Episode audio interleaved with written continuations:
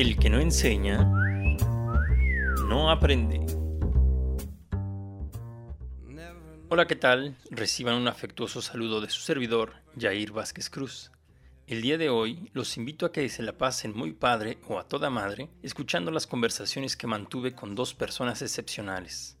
Ya en los programas anteriores tuvimos la oportunidad de charlar con alumnos y docentes y ahora es momento de cerrar el ciclo de los actores del proceso de enseñanza-aprendizaje con los tutores.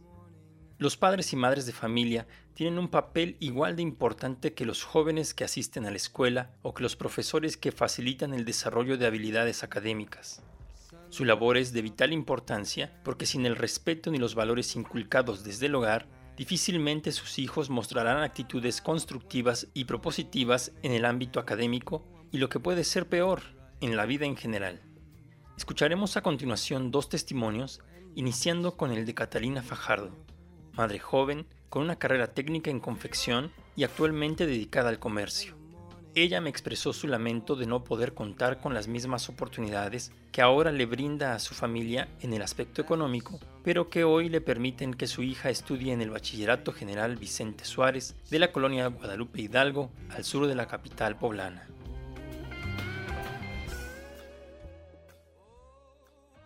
Hola. ¿Cómo estás? Bien, bien, ya sabes, encerrada. No hay de Eso. otra. Pues nada más un ratito, ¿no? Habíamos dicho que es este una situación que lo amerita. Correcto. Déjame darte pues la bienvenida, agradecerte que hayas aceptado esta charla y eh, los docentes creemos que nuestro trabajo estuvo bien hecho, estuvo bien realizado, que a los alumnos a lo mejor en esta parte del estado de Puebla, en la sierra o en algunas otras comunidades como nos tocó eh, escuchar en el capítulo anterior, pues nos quedaron un poquito de ver, quizás porque les hizo falta ese apoyo a los alumnos y que los papás eran los que tenían que tomar esas riendas ¿no? en, en supervisar a sus hijos. Pero pues ahora por eso te hago la invitación para que nos platiques cómo desde esa perspectiva de un tutor se vivió el aprendizaje a distancia. Así es que, ¿tú cómo lo viviste? Mira, tengo tres niñas. Una está cursando el cuarto trimestre de bachiller. Este, y ella, por ejemplo, pues es prácticamente autónoma. Ella no, no hay ningún tipo de problema en el aspecto de los maestros y de las actividades. Ella sí tenía un horario específico en el cual se tenía que conectar de 8 de la mañana a 2 de la tarde. Y es el tiempo que le daban para entregar sus actividades.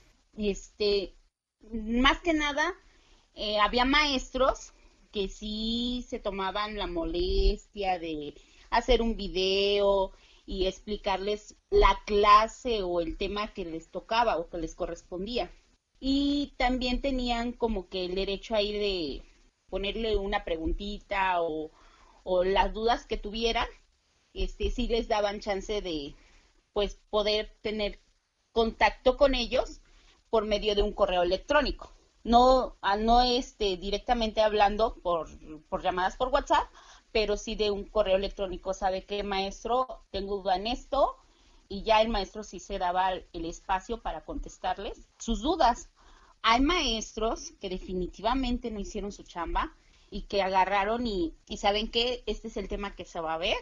Y pues lo, bueno, al menos mi hija, este, por medio de plataformas, este, trataba de, de checar el tema y sacar ella sus propias conclusiones, ¿no? Y entregar ese trabajo. Ok, pero Ahí está la situación, ¿no? fíjate que tú me dices algo muy importante que tengo que destacar de los alumnos de, de media superior, de bachillerato, justamente que es el que deben ser más autónomos o más independientes. Pero ¿cómo te enteraste tú de esto? O sea, no fue tanto así de dejarla a la deriva y que ella se haga responsable de sus tareas escolares.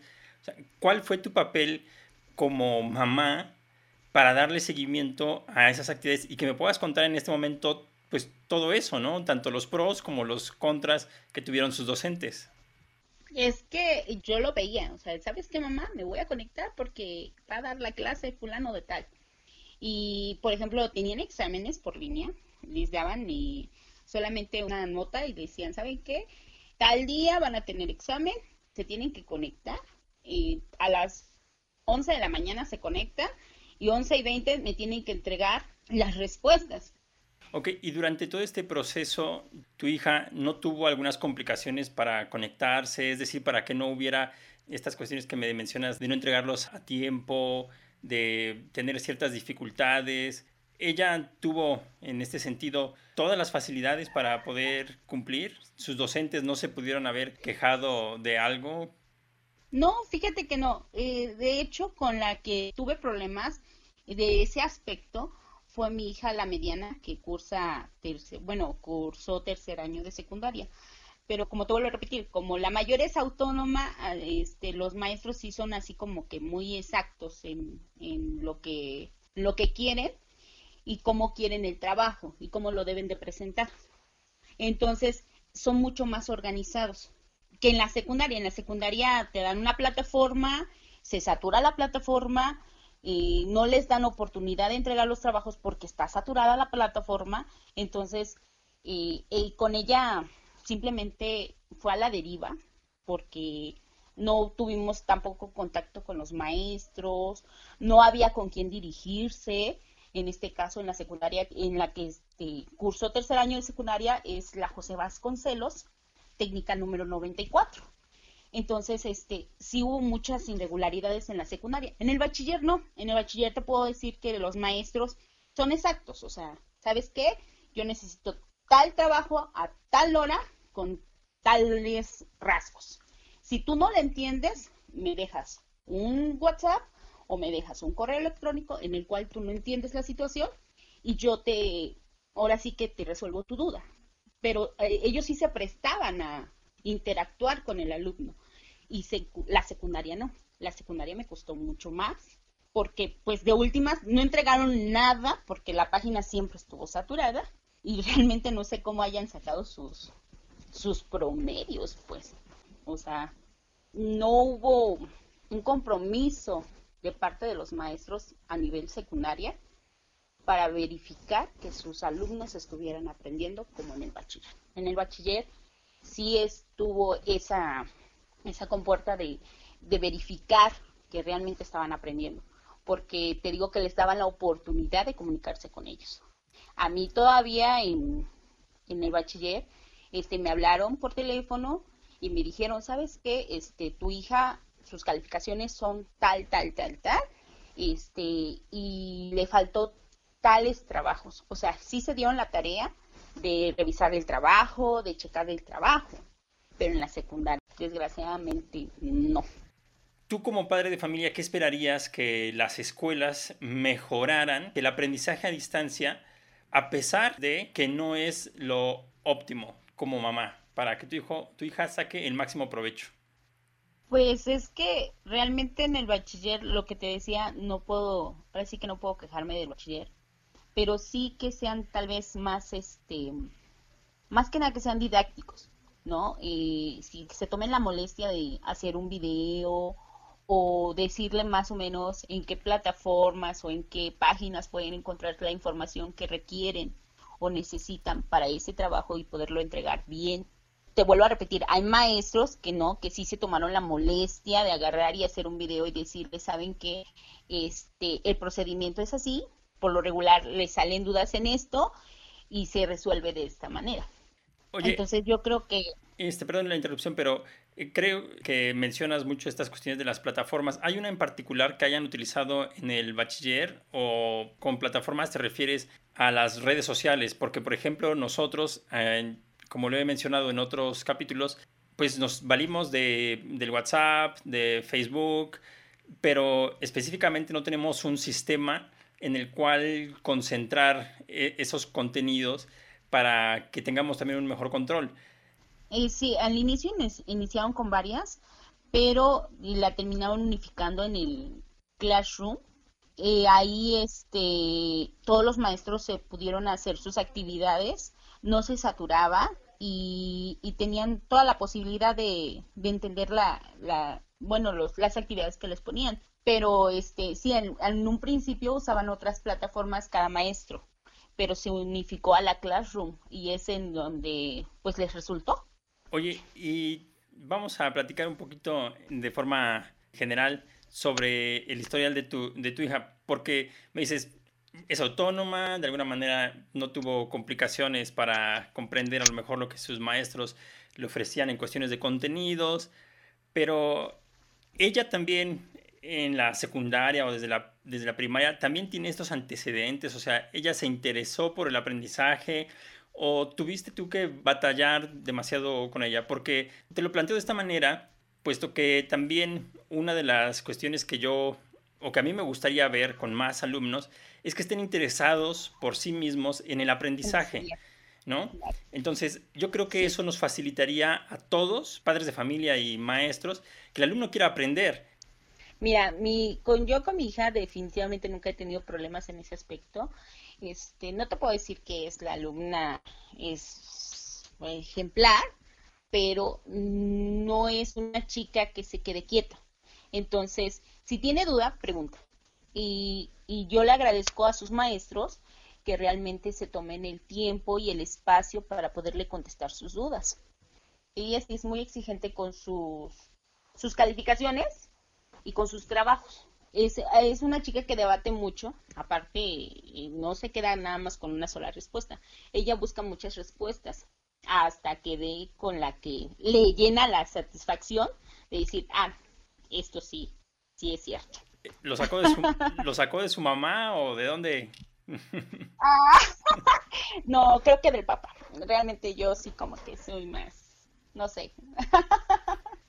Pero sí, ella sí es muy, es una chica muy inteligente. Y ella luego llega a obtener el tercero, el cuarto lugar en, en aprovechamiento. Entonces, es un, es un grupo de 44, 45 alumnos. Bueno, oye, ahorita que mencionas el número de alumnos, esa es una situación que nosotros, pues vaya, no tenemos en estas circunstancias. ¿No crees que también eso haya influido para algunos docentes el no poder dar eh, una asesoría o un acompañamiento más adecuado? El que hayan tenido que atender de forma virtual a todos sus alumnos. Sí, sí, definitivamente tal vez sí es, eso afecta mucho porque pues no es lo mismo contestarle nada más a uno, que, que salen 45 preguntas distintas tal vez, ¿no? Y, y pues mira, una de las cosas por las cuales nosotros acá en la sierra, en las comunidades, notamos que nuestros alumnos no pudieron cumplir con sus actividades al 100%, fue el que no tienen un acceso a Internet constante, ni pues tampoco en sus propias casas, ¿no? por lo que entiendo y la confianza que tienes con tu hija para platicar, ella te llegó a comentar eh, de algunos compañeros, compañeras que no cumplieron con sus actividades, la razón por la cual no, lo hicieron. Eh, sí, eh, la mayoría em, tuvieron que contratar un paquete de internet para poder cumplir con sus actividades. Hay unos que no, no contaban con el servicio y en lo que eh, les instalaron el servicio. Aparte de que como es, o sea, sí estamos en, en Puebla, Puebla, pero como que está muy orillado, entonces eh, de este lado no hay el servicio, no está el servicio para colocarles el internet a varios chicos. Entonces, había chicos que no contaban con el internet o simplemente con su paquetito de, teléfono, ¿no? De los 50 pesos, los 100 pesos, y pues obvio que no se les era suficiente para acceder a las plataformas. Entonces, hay muchos chicos que sí contrataron el, el paquete de internet precisamente porque se venían las clases en, en línea. Entonces, yo creo que hay, sí hay alumnos que desgraciadamente no le alcanzó a los papás y este pues no pudieron entregar trabajos y no pudieron tomar sus clases precisamente por la falta del servicio. Pero es precisamente porque estamos en una orilla. Ahorita desgraciadamente el confinamiento, este, hay padres del lado de, de este lado, pues son clase de media baja y muchos papás mm, no le ven el interés también este, a que sigan con sus hijos estudiando o que sus hijos les den la oportunidad de seguir estudiando. Realmente te agradezco mucho que hayas eh, querido compartir esta experiencia. Yo creo que a partir de estas, de estas discusiones o de, estos, de estas pláticas que, que voy teniendo, me permiten a mí tener esta visión amplia de ¿Qué oportunidades tenemos para mejorar, sobre todo en este tipo de contextos, ¿no? En los cuales no son los más favorables, pero que el aprendizaje no se puede detener. Entonces, te felicito porque eres una mamá que está al pendiente, que efectivamente también eso no es de, de, ahora, sino que has construido un camino para que tu hija, ahora que está en media superior, pueda tener esa autonomía y que, pues, llegando el momento de la universidad, pues también tenga los mejores resultados, porque necesitamos pues también... Porque también necesitamos profesionales, pues ahora dicen en la salud, pero en, en general siempre se necesita que haya gente capacitada. Pues muchas, muchas, muchas gracias. Sí, realmente sí. Mira, yo estoy muy orgullosa de mis, de mis niñas. Y te puedo decir que hay cosas que los maestros sí ayudan bastante. Eh, él te vuelvo a repetir, eh, gracias a Dios no me salió una niña quieta. Entonces siempre está preguntando, ¿no? Siempre está preguntando. Y pues sí me he topado con muy buenos maestros. Ha tenido muy buenos maestros en lo que es el bachiller y la secundaria eh, ha corrido con muy buena suerte con maestros excelentes, pero también pues este maestros que no avanzan, pero ella eh, sigue buscando el modo de enterarse cómo son las cosas, cómo es la situación. Entonces, pues casi no batallo con ella, gracias a Dios. Así es. Pues muy bien. Mi buen amigo. Y ojalá y pronto sigamos platicando de estos y otros temas. Muchas gracias, un abrazo, cuídate mucho. Estamos ahí en contacto, ¿vale? Adiós.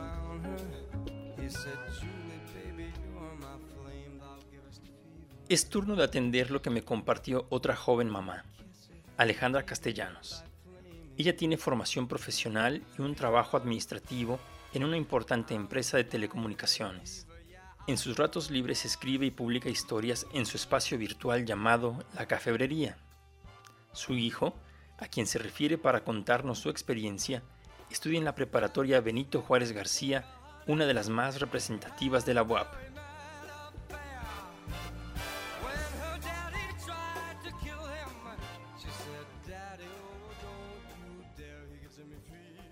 Hola. Hola, ¿cómo estás? Déjame darte formalmente la bienvenida, Ale, y quiero entrar en materia. Ha sido muy difícil para todas las personas el tenernos que adaptar a las circunstancias sanitarias. Todos debemos de cuidar por nuestra salud y por quienes están a nuestro lado. Y la educación ha sido, yo creo que uno de los elementos que más han sido interrumpidos en su, en su proceso natural, ¿no? ¿Cómo te tocó vivir como mamá este proceso de aprendizaje a distancia? Híjole, e, es bien complicado porque por una parte tengo a uno en prepa y a otra en secundaria. Ambos están en los segundos grados. Entonces, se supone que creería yo que el los segundos grados son para reforzar el aprendizaje de primero y prepararlos también hacia, eh, hacia el siguiente nivel, ¿no? En este caso, una carrera universitaria o el ingreso a prepa. Si bien esta época del coronavirus nos está haciendo que saquemos como todo lo que traemos dentro, ¿no? desde nuestra capacidad de, adaptación, como todos nuestros conocimientos previos, como toda nuestra nuestro verdadero ser, desde mi punto de vista. En algún momento mi hijo me comentaba que a él le preocupaba que ciertas materias no se pudieran aprender igual, sobre todo en vistas a que, pues, por el eh, semáforo rojo que ahorita está y que aparentemente todo el semestre que viene, todo, todo apunta que va a ser en línea, él me decía, hay muchas cosas que no se pueden aprender igual. Entonces, obviamente, pues eh, sale la, la mamá que a pesar de que intenta ser cercana a ellos, pues también se tiene que plantar en el papel de mamá y en el papel de, pues estás en la gloria después de todo, ¿no? sí, hay cosas difíciles, pero si tú también pones de tu parte, o el clásico que dicen, a ti te toca irte a estudiar, irte a echarle todas las ganas del mundo y no te puedes andar quejando por esto, casi, casi, ¿no? El que va a estudiar, va a estudiar en donde sea y como sea, y te das cuenta que no, que van pasando ahorita por etapas muy complicadas, muy difíciles. Tú comentabas acerca de la convivencia con sus compañeros. que muchas veces eso es lo que, lo que te ayuda a la interacción con, con la gente con la que estás allí.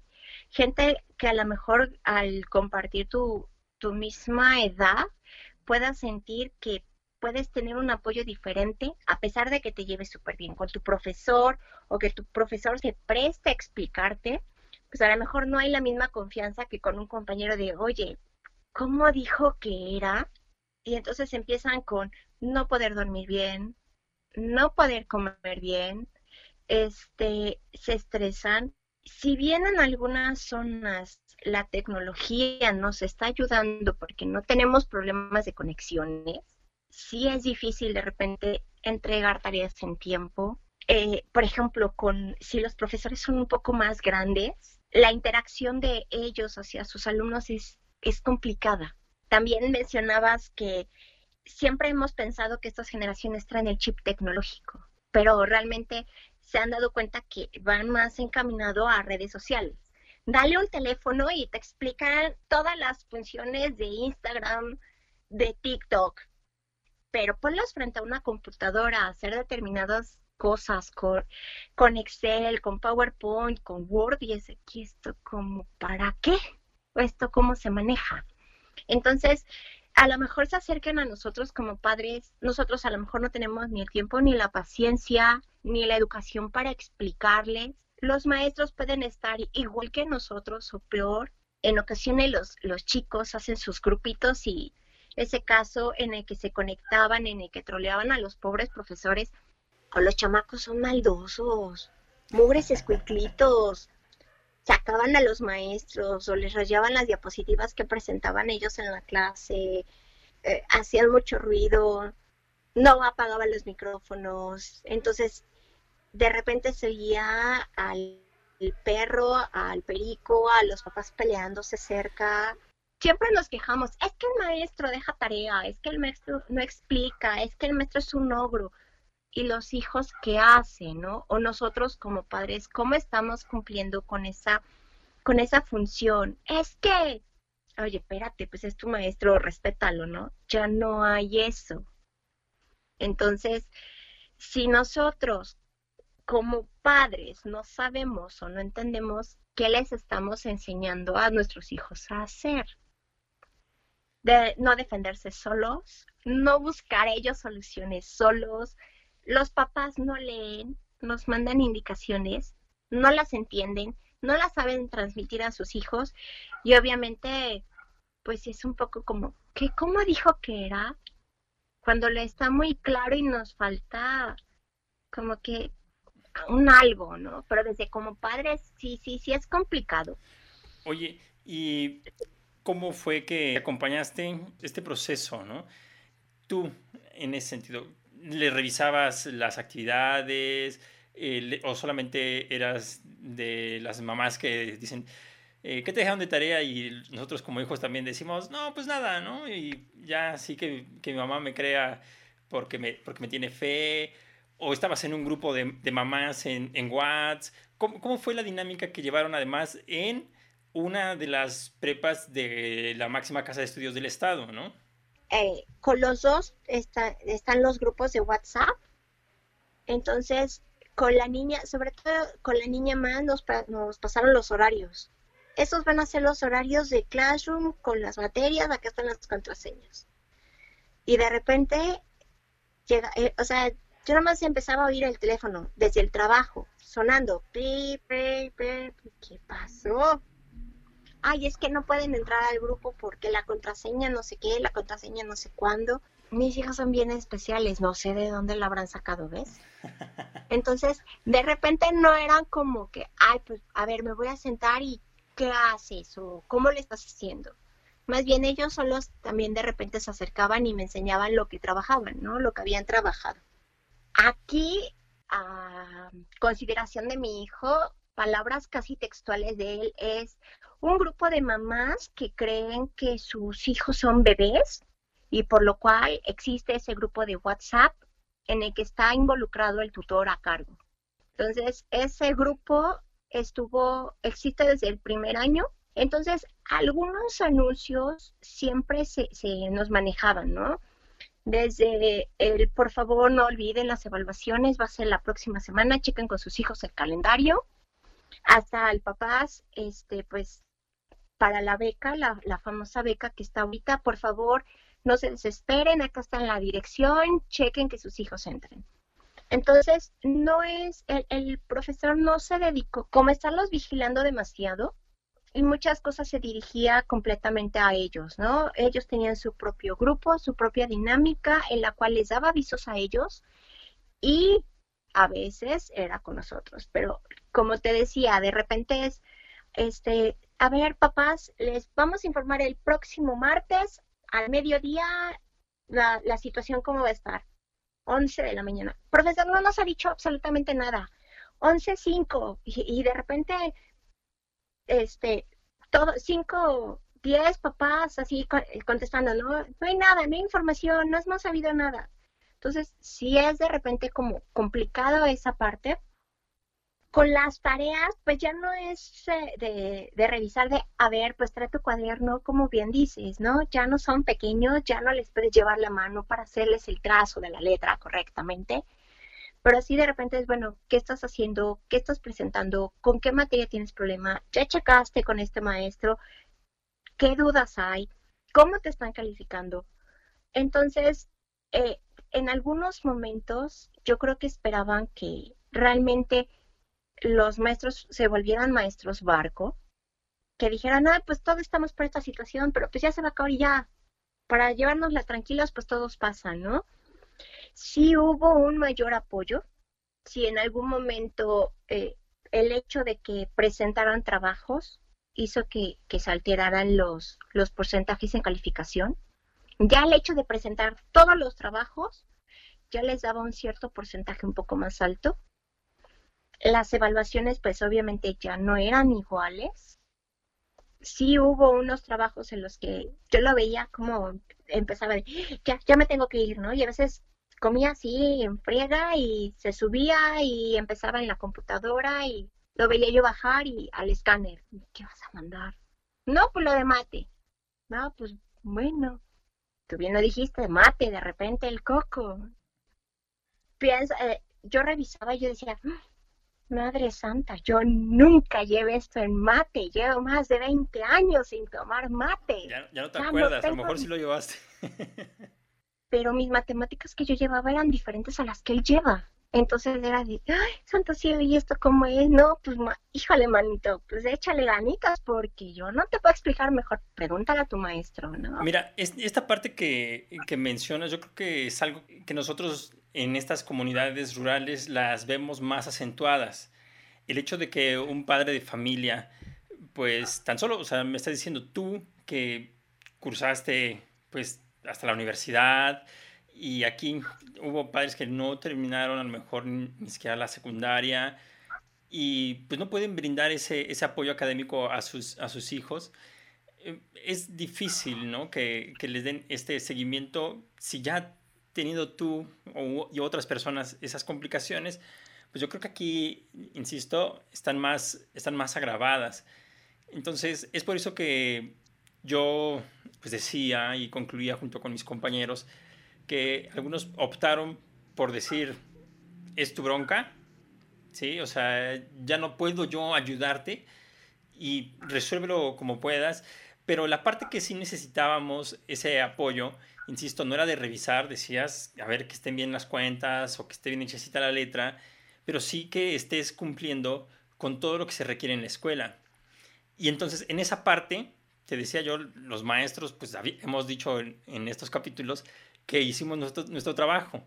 Pero tú, ¿cómo dirías que fue el balance de los profesores de, de tus hijos allá en, este, en, la prepa, en la prepa de la UAP? ¿Trabajaron bien? ¿Qué les hizo falta? ¿Qué, qué aciertos tuvieron? ¿Y qué cosas además justamente se tendrían que mejorar para el siguiente semestre al menos que nos espera todavía este aprendizaje a distancia? Yo creo que de repente era un poco de, organización, disciplina, pero por ambos lados. más, pues sí, en este caso siempre va a ser un triángulo profesor, padres, niños. Eh, bueno, estudiantes, mejor dicho, ya, ya a nivel prepa, ya no necesariamente estás hablando de niños, ¿no? Ya estás hablando de, gente que está preparándose, ya sea que se quieran incorporar al área laboral o que quieran de ahí decidir para qué están hechos, a qué se quieren dedicar y, emprendan a la universidad. Ya tuvimos pues prácticamente todo un semestre de prueba. Ahorita ya nos toca, ahora sí, del, bueno, ya, ya, ya vimos que, que no se falló, ¿no? pudiera ser eso, el que las plataformas de repente no se conectaban, la conexión se caía, todo se saturaba, este, también flexibilidad, ¿no? Y a lo mejor el abuso. Ay, pero es que no se lo mandé, sí, pero tenías que haberme lo entregado la semana pasada.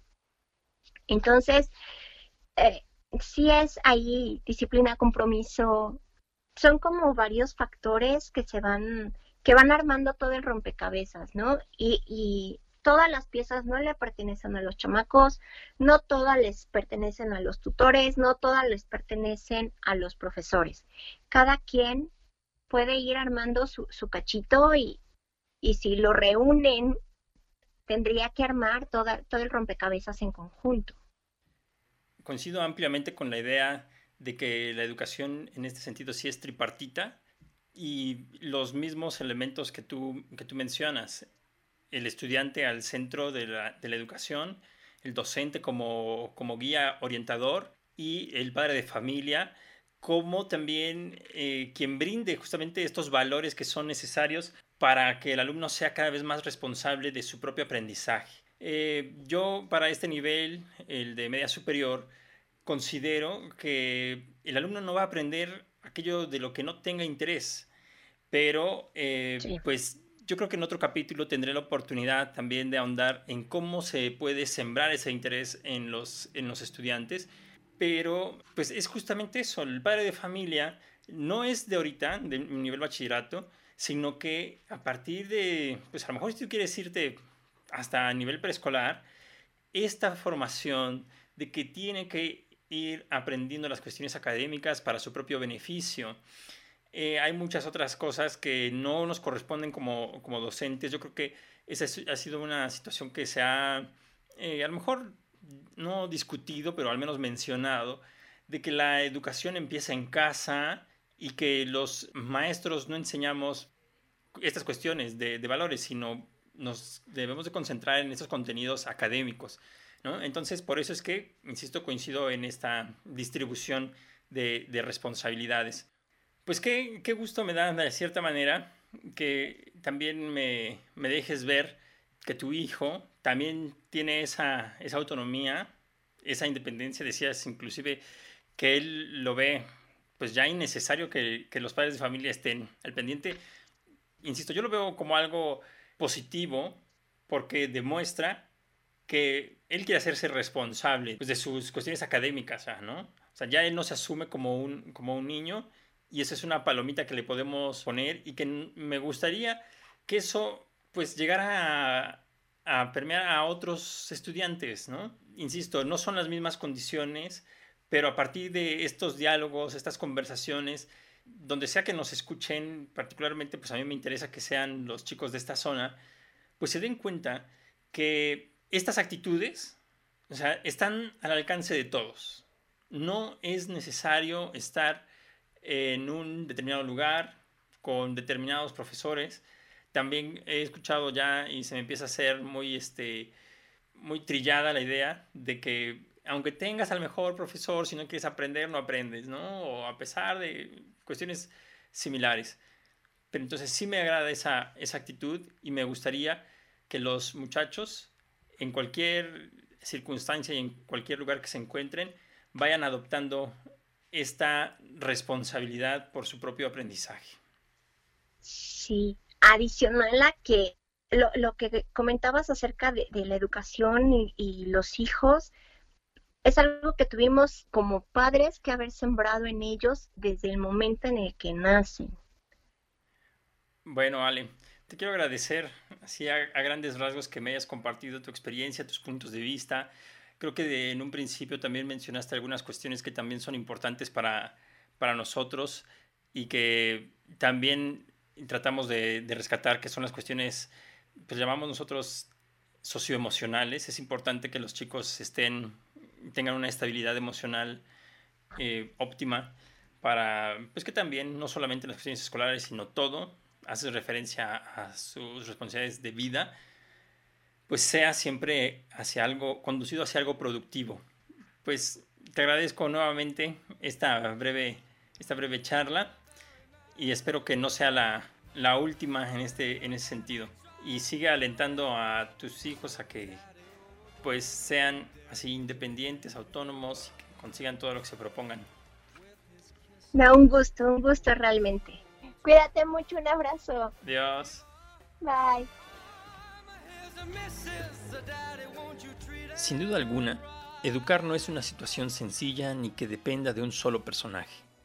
La complejidad en las cuestiones escolares será difícil en proporción al compromiso que cada grupo de actores esté dispuesto a asumir, tanto en escenarios normales como adversos.